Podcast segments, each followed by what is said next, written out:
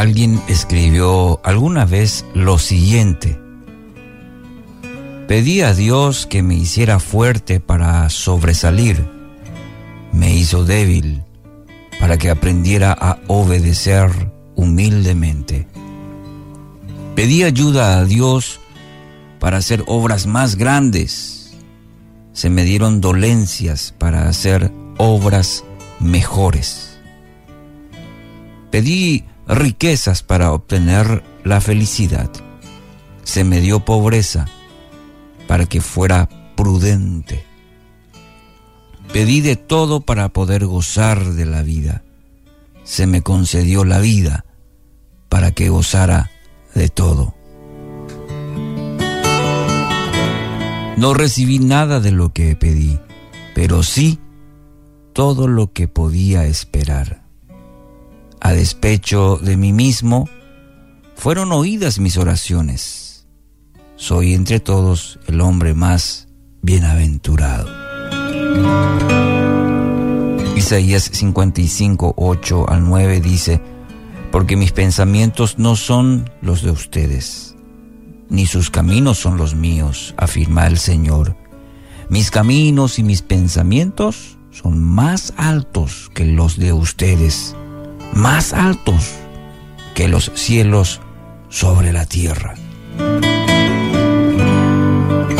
Querido oyente, a través de, toda la Biblia conocemos a muchos personajes que por un lado fueron obedientes a Dios, aun cuando no entendían del todo las órdenes de Dios, el camino de Dios, las instrucciones de Dios, no entendieron en sus propias vidas.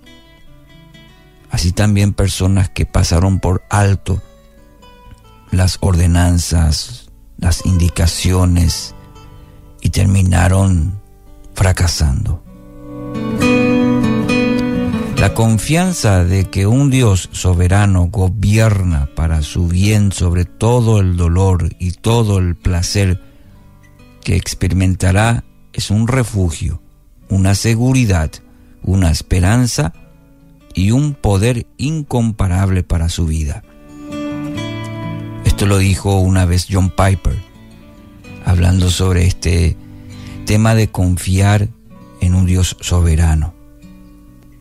Por encima del dolor, será siempre un refugio, va a ser seguridad, será esperanza y también va a ser un poder en nuestras vidas.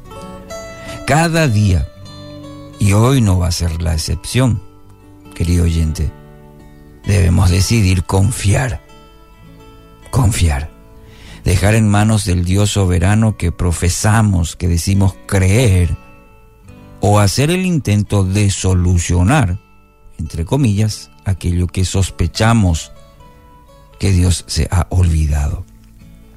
Y este es un esto es un ejercicio diario. No, no importa el estrato social, no importa hombre o mujer, joven, cada día usted y yo debemos decidir. Porque si vamos por el sentimiento, vamos a ser como olas del mar.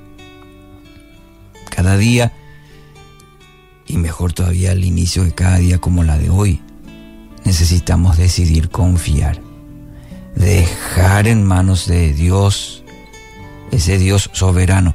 Recuerda que estábamos hablando recién sobre la fidelidad de Dios. Es uno de los mayores y mejores atributos de Dios, su fidelidad, porque si no fuese por la fidelidad de Dios, ah, pobre de nosotros, ese Dios soberano, ese Dios fiel, misericordioso, confiar, dejar en sus manos. Hoy quiero animarla a que descanse en la soberanía de Dios. Él no se ha olvidado de usted. Él está trabajando. Muchas veces, ¿sabe qué? En el silencio. ¿Para qué? Para que aprendamos a moldear nuestro carácter, para que maduremos, para que aprendamos a confiar que realmente Él tiene las, uh, las riendas, como decimos. Entonces, anímese esta mañana, confíe, Descansen en Dios, depositen en Él toda ansiedad, toda preocupación. Él es soberano. Lo que usted ahora no entiende, Dios usará. En, el, su momento, en el kairos de Dios, va a usarlo para bendecirlo. Y como dice su palabra, siempre, siempre será para su gloria. Que así sea.